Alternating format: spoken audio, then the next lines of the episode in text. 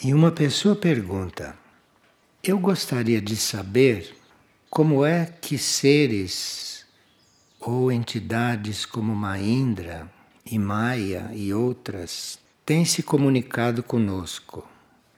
Como são feitas essas transmissões se elas não estão encarnadas? Nesta época, as hierarquias estão se aproximando o mais possível de nós. Esta é uma época muito especial e as hierarquias se aproximam de nós quase fisicamente. Isto para contribuir para que a interação entre os planos de consciência comece a se dar.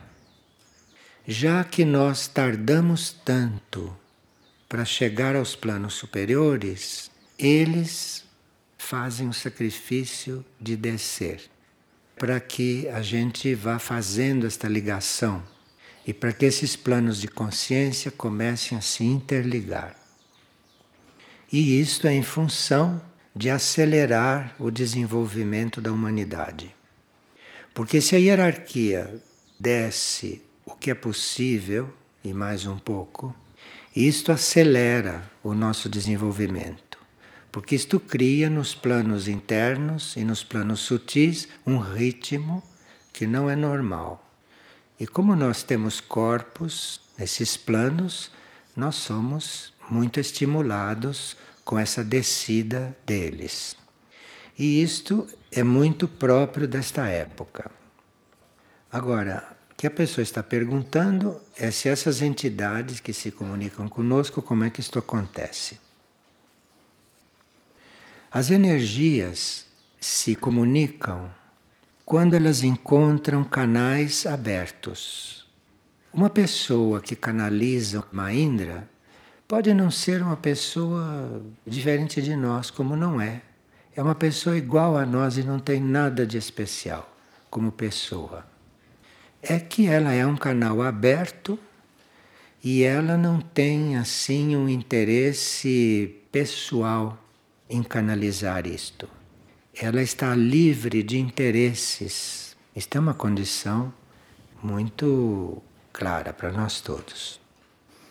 E esses canais que estão abertos devem não só não ter interesse algum pessoal nessa canalização, como também não deve ter ambição de desenvolver processos espirituais próprios com isto.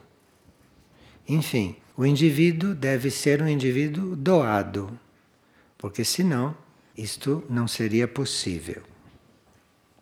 Agora, se o indivíduo é um canal aberto e se ele está doado, ele deve ter também um certo grau de oferta de si ao serviço incondicional. Deve ser um indivíduo que se ofertou internamente ao serviço. Tem que ser um indivíduo que, se ele se ofertou e começa a ser usado, que ele não duvide do processo, que ele não tenha dúvidas que existe um processo acontecendo. O que ele tem que ter cuidado é no canalizar ele não misturar as próprias percepções com o que ele está recebendo. O bom canalizador é aquele que não coloca coisa alguma de si naquilo que ele está canalizando. E é muito fácil a gente cometer esse erro de colocar coisas próprias ali dentro. Basta, por exemplo, que ele esteja canalizando e a mente dele ou a personalidade dele faça algum comentário sobre o que ele está canalizando. Ou que a mente dele e a personalidade dele faça alguma adaptação daquilo que ele está canalizando à sua própria compreensão. Isto é preciso ter cuidado para que não aconteça. Quem canaliza algo deve ter a possibilidade de não acrescentar coisa alguma àquilo que ele está canalizando. Então, se ele canaliza, por exemplo, está amanhecendo, é isto que ele tem que transmitir. Está amanhecendo. Uma parte das pessoas que canalizam diria: está amanhecendo um dia muito bonito, compreende? Aí a coisa já deixa de ser confiável, porque não foi isto que lhe foi passado. Foi passado, o dia está amanhecendo. E quando lhe é passado isto, ele não tem que fazer nenhuma ideia própria de um dia amanhecendo. Porque enquanto lhe é passado isto, ele começa a imaginar ou ver um dia amanhecendo, à sua maneira, a canalização já está prejudicada. A energia da canalização não é mais a mesma.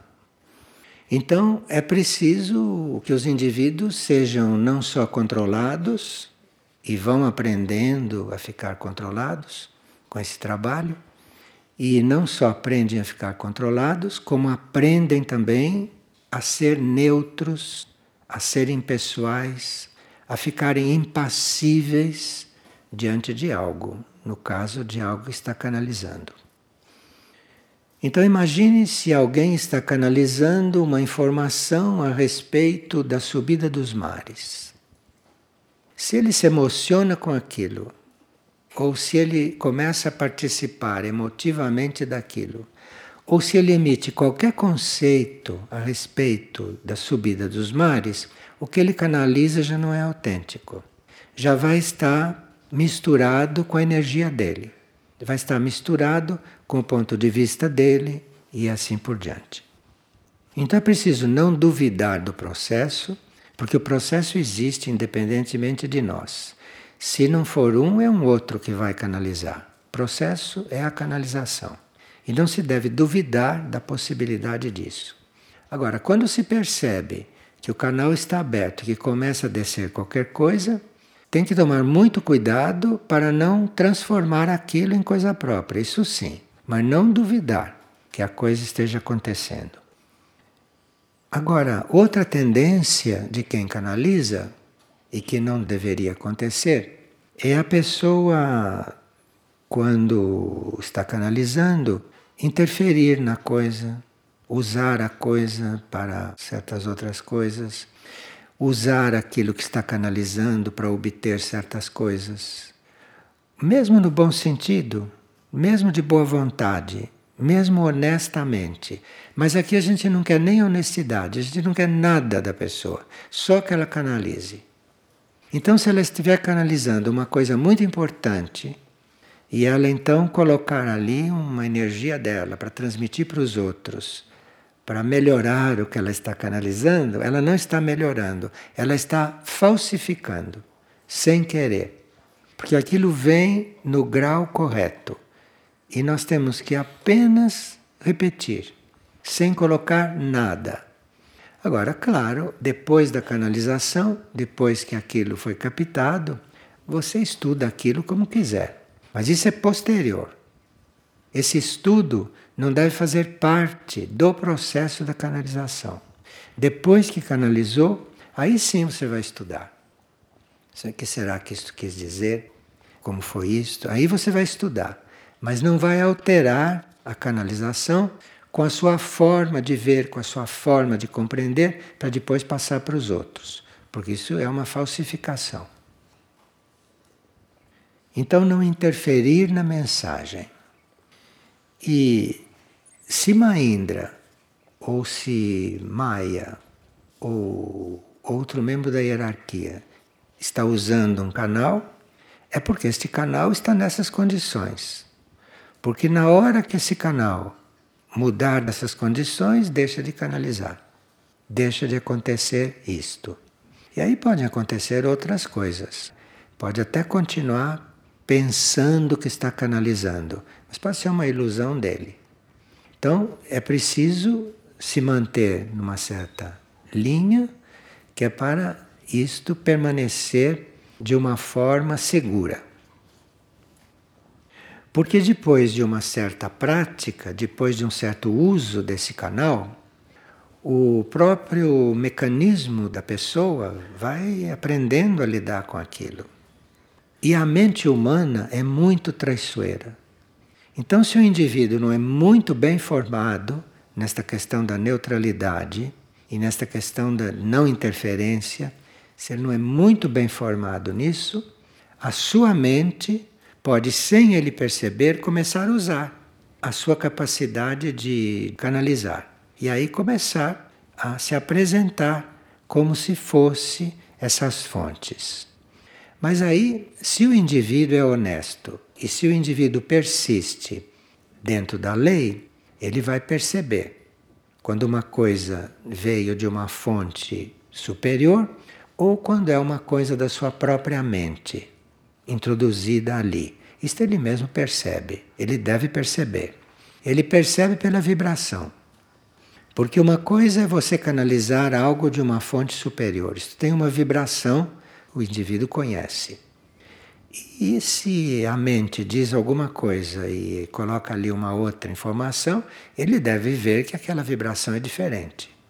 Que aquilo está com vibração mental e não com a vibração original. Então, isto tudo é uma escola. Para maior segurança, é sempre bom que, quando há vários indivíduos ou mais de um que são canais, é mais seguro que trabalhem juntos. Porque aí, se trabalham juntos, o que vem da fonte vem para todos. E aí, se um diz o que está percebendo, o outro pode confirmar, porque vem para mais de um.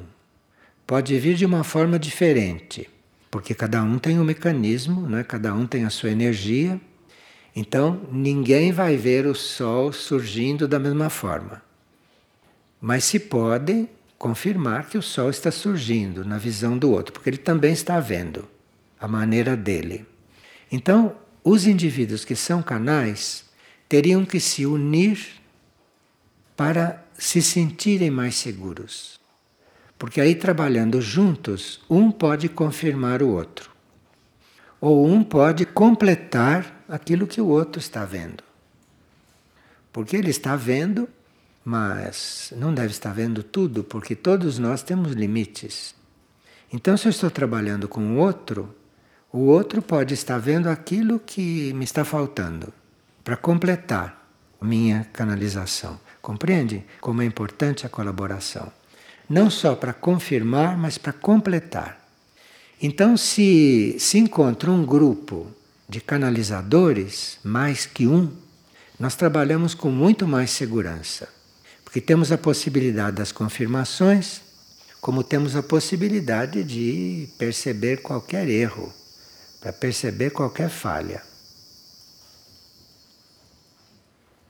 Bem, aqui nós temos algumas indicações a respeito de oração individual e oração em grupo. Isto é, trabalho individual e trabalho em grupo, que é um pouco diferente. Nós podemos trabalhar individualmente em qualquer coisa, inclusive em oração. Mas quando trabalhamos em grupo, isto tem outra expressão, outro alcance. E é isto que a hierarquia está nos colocando. E diz o seguinte: que num grupo de trabalho podem algumas mentes ter dúvidas do que está acontecendo, ou podem ter dúvidas de que estão no caminho correto. Pode acontecer. Porque as mentes são muito analíticas, né? as mentes são dedutivas, as mentes refletem, as mentes têm a sua atividade. Então, em um grupo de trabalho, pode ser que alguém duvide das coisas que estão acontecendo e como estão acontecendo. Então é muito importante que um grupo seja muito unido para que todos se sintam seguros ali dentro. Porque quando há alguma dúvida dentro do grupo, quando há alguma dúvida, isto limita a resposta que o universo possa dar para a nossa reunião. Então, mesmo num grupo de trabalho, se esse grupo de trabalho tem dúvidas, a respeito do trabalho, ou tem dúvidas uns do outro, ou dúvida de si mesmo, isto vai automaticamente limitando a descida da energia. E os raios de energia não vão descer quando há a dúvida. E aqui estão nos dizendo que nós estamos entrando numa nova etapa com respeito a esses trabalhos de grupo e a esses trabalhos individuais. Mesmo o trabalho individual de oração e o trabalho de oração em grupo. Isto é válido também para estudo individual, para estudo em grupo e tudo isso. E que nós entramos numa nova etapa. Quando se faz um trabalho em grupo, nós teríamos que aprender a retirar do nosso trabalho a nossa parte pessoal, contando com o grupo. Então, se nós estamos trabalhando individualmente, nós fazemos um esforço individual. Mas se estamos trabalhando em grupo, nós teríamos que contar com o grupo. E aí acontece diferente o trabalho.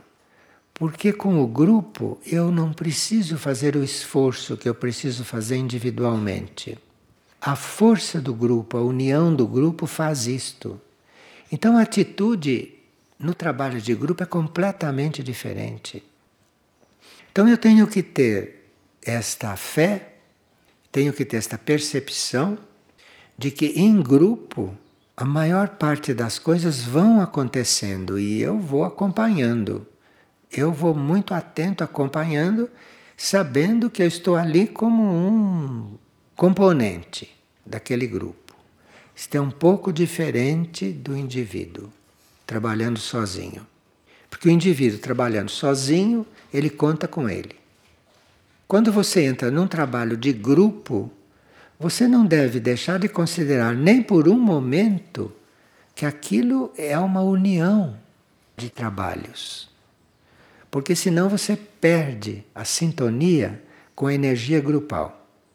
Aí você fica trabalhando num grupo, fica estudando num grupo, mas sem sintonia grupal. Então você fica ali como se você estivesse sozinho e não usufrui do grupo, não usufrui daquilo que é a união do grupo. Isto é um trabalho integrado quando se trata de grupo. Então a nossa atitude ali dentro é diferente. Eu não estou ali para criticar o outro, não estou ali para ficar observando o outro, para ficar examinando o outro, para ficar medindo o outro. Não sei estar em grupo deste jeito. Isto não é forma de estar em grupo. Nós estamos falando de grupo espiritual, né? E de, não estamos falando de grupo humano aqui, porque as regras não são essas, eu não conheço essas regras, não sei como são. Mas o grupo espiritual não tem isto, de um ficar avaliando o outro, de um ficar observando o outro. Ele com isso está se retirando da energia grupal.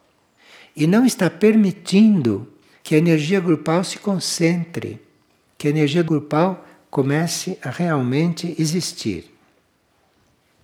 E aqui estão nos dizendo que os trabalhos de grupo, principalmente trabalhos de oração, que os trabalhos de grupo não terão o efeito que precisam ter nos momentos de caos se nós não estivermos bem conscientes destas coisas.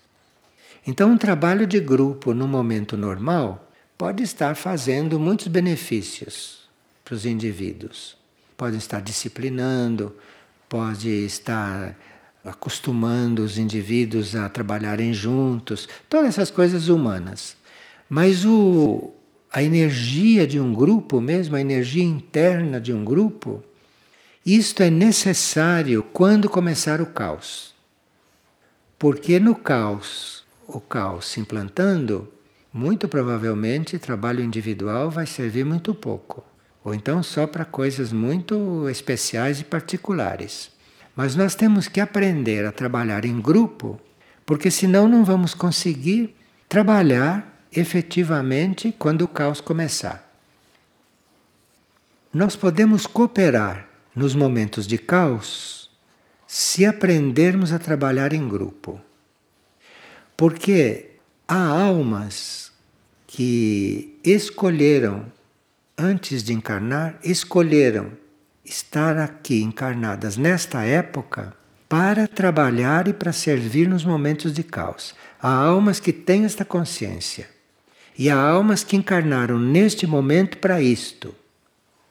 Então, estas almas que encarnaram para isto, seria muito bom, muito especial que elas conseguissem trabalhar juntas. E que aqui as personalidades, os egos, conseguissem acompanhar esse trabalho grupal.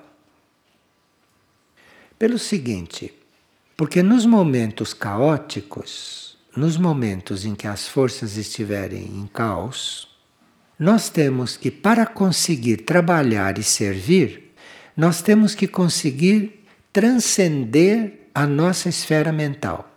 Porque a nossa esfera mental, humana comum, mesmo inteligente, vai entrar no caos e vai se confundir com o caos. A nossa esfera mental não tem capacidade, ela sozinha, de se retirar do caos. Se o caos se implanta com as nossas esferas mentais normais, nós estamos misturados com aquilo tudo, mentalmente. Agora, para você conseguir transcender a esfera mental e conseguir trabalhar num outro nível, é a energia do outro nível, além da mente, esta que vai servir nos momentos de caos. A nossa mente, no momento de caos, não vai resolver coisa alguma. Nós não vamos saber para onde ir. Não vamos sequer saber o que está acontecendo mentalmente. Então, se nós não estivermos realmente preparados para transcender esta esfera mental, intelectual, nós ali não vamos saber o que fazer. Mesmo querendo, não vamos saber o que fazer, porque nenhum de nós conhece as situações que se aproximam. Se o espírito, se aquilo que está além da mente não participar do processo, não vamos saber como agir ali. Ou mesmo acreditando que estamos agindo corretamente, podemos estar fazendo o contrário do que deveríamos fazer. Então é preciso que se esteja além desta esfera mental. E é por isso que nos estão alertando que é preciso, nesses momentos, que a gente vá conseguindo, que a gente vá se habituando ao trabalho grupal, ao trabalho coletivo, porque isto tudo traz uma outra força e um grupo unido, um grupo consciente da sua unidade. Um grupo consciente da sua unidade é aquele grupo que não se critica uns com os outros, que não se observa intelectualmente, assim como as mentes estão acostumadas a fazer. Estão unidos por outras questões. Então, isto faz com que o espírito desça e participe do trabalho. E aí, o espírito descendo e participando do trabalho, a mente, o corpo mental vai ter clareza. Mas não tem clareza por ele, por aquilo que ele acha. Ele vai ter clareza é porque o espírito desceu, é porque os outros planos desceram. Então, nós temos que estar nos preparando para essas coisas. Porque naquilo que vai ocorrer e naquilo que já está ocorrendo em certos lugares e que vocês veem que as pessoas não sabem lidar com a situação, ninguém sabe lidar com a situação. Se isto não descer, nós vamos ficar como eles. Nós vamos ficar correndo aí, feito bichos tontos, sem saber o que fazer. Então é preciso que a gente considere a existência de uma consciência grupal e que a gente expanda em nós essa consciência grupal. E que a gente não perca uma oportunidade de estar em grupo. Não se perca esta oportunidade e não se transforme o estar em grupo em uma coisa de amigos, uma coisa de, de, parentes, uma coisa de gente que está colaborando uns com os outros. Não misture com estas coisas. Então ali precisa realmente nós estarmos percebendo a essência daquilo e vamos nos sentir mais seguros, vamos nos sentir crescendo em união, em consciência, em força, em equilíbrio, em harmonia. Então, isto seria a função de se estar em grupo hoje. Porque hoje, à beira do caos e às vésperas de um processo planetário totalmente caótico, nós continuarmos em grupo como fazíamos em tempos normais é uma inexperiência ou é uma falta de informação. Porque temos que estar em grupo de outro jeito. Nós temos que estar em grupo funcionando como grupo. Temos que estar em grupo com a força do grupo. Senão estamos atrasados e não vai servir para nada este grupo. Vai servir para nada. Então precisamos reconhecer a consciência grupal e como ali, se as almas nasceram para isto, as almas estão presentes, não? Então, as almas vão ser percebidas. E nós temos que desenvolver esta percepção. Temos que saber destas coisas para não perdermos tempo quando estamos trabalhando em grupo hoje. Porque trabalho de grupo, como se fazia antigamente, para hoje não serve para nada. Serve para as pessoas estarem fazendo alguma coisa. Mas para efeito da crise planetária e para efeito do verdadeiro serviço planetário, para nada serve. Se for o grupo normal, o grupo como sempre se fez. Os processos estão muito acelerados muito acelerados. Por exemplo, se você fica consciente de algo, você sente que você está sendo praticamente empurrado pela energia. O processo acelerou. E mesmo que a gente não tivesse normalmente uma certa capacidade de união, com a aceleração do processo, nós vamos ser levados a isso, queira ou não queira. E teríamos que perceber isto dentro de um grupo, porque repetimos, sem grupo, pouco vamos valer.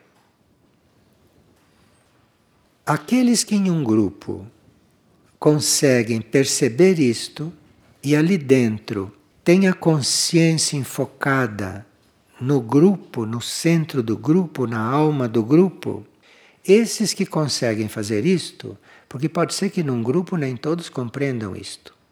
Pode ser que num grupo tenha alguém que não tenha capacidade para compreender isto. Então ele fica no grupo trabalhando a moda dele. Então aquele que percebe isto, aquele que tem consciência do trabalho grupal hoje, ele ali dentro, com aquela consciência e focalizando o centro do grupo, aqueles que não têm consciência, mas que estão ali porque escolheram estar ali, vão sendo elevados. Então, a nossa correta focalização vai não só conseguir o trabalho de grupo, mas vai elevando aqueles que não estão no mesmo ponto, que podem não estar na mesma sintonia. Então, a gente vai elevando aqueles irmãos. E muitos estão no grupo, estão bem conscientes no grupo, mas não conseguem dar certos passos sozinhos, mesmo que no grupo estejam estimulados. Não conseguem. Condição da pessoa. Sozinha ela não consegue. Aquele que está ali na posição correta e focalizando o centro do grupo, a alma do grupo, e não, não as pessoas que estão ali, compreende? mas estão focalizando aquele conjunto de forças, aquele conjunto de energias, aquele conjunto de almas. Este vai ajudar inconscientemente o outro a dar os seus passos.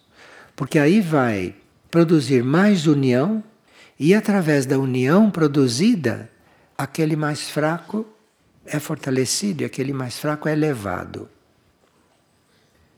Aqueles que estão preocupados com seu próprio processo num trabalho desse, e aqueles que estão olhando o próprio desenvolvimento espiritual, se desligam automaticamente desta corrente. Aí com esses não vai mesmo. Então, isto é algo que nós teríamos que ver dentro da nossa capacidade de sermos altruístas, né? Porque tem gente que vai participar de um grupo para ele ser ajudado. Ele vai ser ajudado naturalmente ali. Mas ele não tem que estar visando isto. Porque se ele estiver visando o seu próprio processo, enquanto está em grupo, se ele não estiver visando a união do grupo e aquilo que vai ser realizado através do grupo, mas se ele estiver ali prestando atenção no próprio processo e cuidando do próprio processo, ele está automaticamente desligado desses fatos todos. Por mais que trabalhem, se mantêm desligados. Porque esta consciência de alma nos grupos, isto é muito puro, isto tem muita pureza. Isso tem a ver com a decisão que as almas tomaram antes de encarnar. Nós estamos falando de um grupo de verdade, né? não estamos falando de gente que se organiza, se reúne porque não tem o que fazer, tem horas livres, então vai fazer isto. Tanto assim que se diz: olha, vamos fazer uma reunião. Na hora que ele devia estar jantando com a família, ele diz: não, não posso. Eu não estou falando desta gente.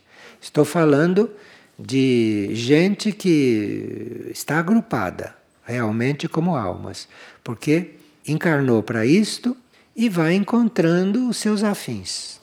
Vai encontrando os seus afins e vai formando aquilo que deve ser formado. E esses é que têm que tomar consciência destas coisas. A forma de se encontrar, a forma de trabalhar, a forma de perceber as soluções está no coração do grupo, está lá na união do grupo. Nós temos que mudar a nossa mentalidade para trabalhar nesses tempos que se aproximam. Então, tudo isto você não tem que esperar de si. Você ali está agrupado.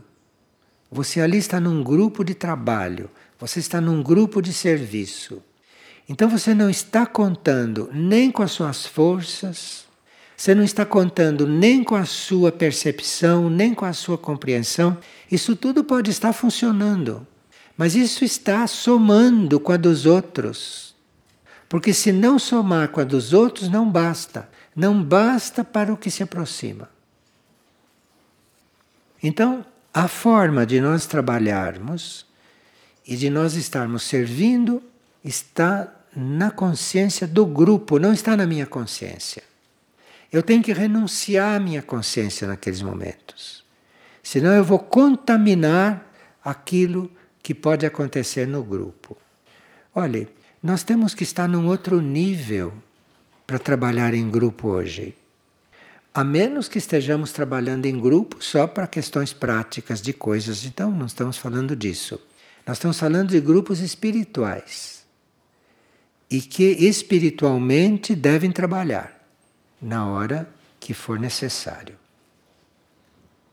Quando todos estão concentrados no centro do grupo, na força do grupo, na alma do grupo, isto é percebido nos planos superiores como uma oferta nossa a um grupo maior e uma união maior. Isto é percebido assim. Então, se este grupo chega neste ponto, do alto vem uma atividade extra para ele, um acontecimento extra para ele que a ele está participando de uma união maior e não uma união grupal aqui, como essa que ele trabalhou, que foi trabalhado. Então, cada grupo humano, cada grupo espiritual humano, é a possibilidade de um grupo maior. É a possibilidade de um grupo maior. E um grupo maior é o reconhecimento e a nossa aproximação e a nossa até união com um grupo maior. E claro que um grupo maior vai ter mais força, um grupo maior vai ter mais eficiência, um grupo maior vai ter mais capacidade, um grupo maior vai prestar maiores serviços. Então, no trabalho de grupo, o grupo vai crescendo e vai saindo do nível de grupo humano, vai saindo do nível desses grupos positivos, corretos, eficientes que se formam aqui sobre a Terra. Mas esse grupo precisa subir e precisa começar a perceber os grupos maiores. Porque num grupo maior, o trabalho é maior, o serviço é maior e tudo é mais, tudo é mais amplo. E aqui diz que o universo, o universo está aguardando que todos esses que tomaram esses compromissos cheguem nesse ponto. Porque na hora que chegarem neste ponto, o universo vai poder contar com esses grupos. Porque uma coisa é nós estarmos vendo as coisas aqui, nos organizando para suprir as coisas aqui. Outra coisa é nós estarmos servindo o universo, porque o universo sabe onde está a necessidade maior. O universo sabe onde está o serviço mais amplo, que eventualmente até inclui este aqui. O principal trabalho nosso, então, nesta etapa e neste momento, é não estar enfocando a mente em si mesmo, não estar enfocando a mente naquilo que é o próprio, própria capacidade, o próprio trabalho, mas de ir enfocando a mente em áreas cada vez mais amplas.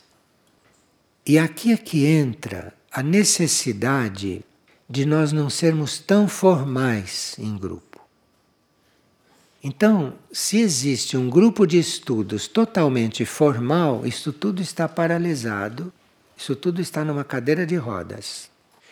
E se você, num grupo de oração, está preso, acorrentado, escravizado à oração formal, também você trabalha até um certo ponto, mas dali não passa. Porque tudo isso que se descreveu é o contrário da formalidade. Então, num grupo, nós temos que ter muita, muita percepção ou muita intuição, ou precisamos ter muita ajuda do alto para perceber quando num grupo temos que transcender os textos que estamos estudando, temos que perceber a porta de entrada para o nosso trabalho nos textos. Porque aí vamos transcendendo as coisas formais. Como num grupo de oração, um grupo de oração pode começar com uma oração formal. Tem pessoas que usam até as contas para fazer oração formal. Mas cada um deve estar aguardando o momento de se liberar disto. Cada um deve estar aguardando o momento, a sua maturidade, não é? Para transcender essas coisas formais. Porque essas coisas formais podem limitar aquilo que é a atividade interna do grupo, a atividade maior do grupo. A coisa formal, ali, paralisada naquele nível fechada naquela fórmula, compreende? Essas fórmulas são para ser usadas enquanto nós necessitamos. Mas na hora que essas fórmulas nos colocam num outro estado, nós temos que ver em que estado estamos e desenvolver aquele estado. Aquela fórmula pode não servir mais para nós. É preciso cuidado para não abandonar as formas antes do tempo. Porque se a gente abandonar uma forma de orar, ou se a gente abandonar uma forma de estudar, antes de ter posto o pé no degrau seguinte, você não vai fazer nada, você não vai nem orar e nem estudar, porque te falta a ajuda da forma. Isso está claro? Então, a escolha da forma é um estágio muito importante, porque depois que você escolheu a forma, aquela forma é que deve te levar a você subir um certo degrau e precisar de outra coisa. E aí, se você abandona aquela forma antes do tempo, você fica sem nada. Você fica sem coisa alguma, iludido de que está muito adiantado. estou tão adiantado que não preciso mais de nada. Não preciso mais de orar, não preciso mais de estudar. Tem gente que a mente coloca nele o bacilo, esse bacilo, isto vai crescendo no cérebro e a uma certa altura eu não preciso mais orar. Eu já oro automaticamente. Então, aqui tem bastante trabalho. Tem bastante trabalho e vamos ver se pedimos luz para continuarmos trabalhando em grupo, continuarmos com os grupos de estudos, com os grupos de oração, mas não cristalizados. Vamos pedir muita luz para ver qual é o nosso estado, para desenvolver o nosso estado e tomar muito cuidado para não interferir no estado do outro Tomar muito cuidado para não se intrometer no processo do outro, que isto em um grupo é muito fácil acontecer. Principalmente quem está ali na posição de coordenar o grupo pode cair na asneira de se intrometer no processo de alguém. E isto vai diminuindo a luz do grupo. Isto vai prejudicando, não é? Bem, nós teríamos que ver a esta altura que contamos com essa energia da misericórdia. Contamos com isso. E mesmo que o nosso estado, mesmo que a nossa condição, mesmo que as circunstâncias nas quais vivemos não facilitem estas coisas, nós podemos encontrar nas nossas circunstâncias ou no nosso próprio estado uma não facilitação para tudo isso. Podemos encontrar uma trava. Então nós temos que contar com a energia da misericórdia. A energia da misericórdia, que é cósmica, está disponível e assim como a hierarquia está descendo o mais que ela pode, a energia da misericórdia está descendo vertiginosamente. E nós podemos contar com ela. E quem foi já cuidado ou quem foi tocado pela energia da misericórdia sabe o que é isto. E se acha que nunca foi tocado, esteja atento porque pode estar sendo tocado. E a energia da misericórdia resolve qualquer coisa. Nós temos que contar com essa energia.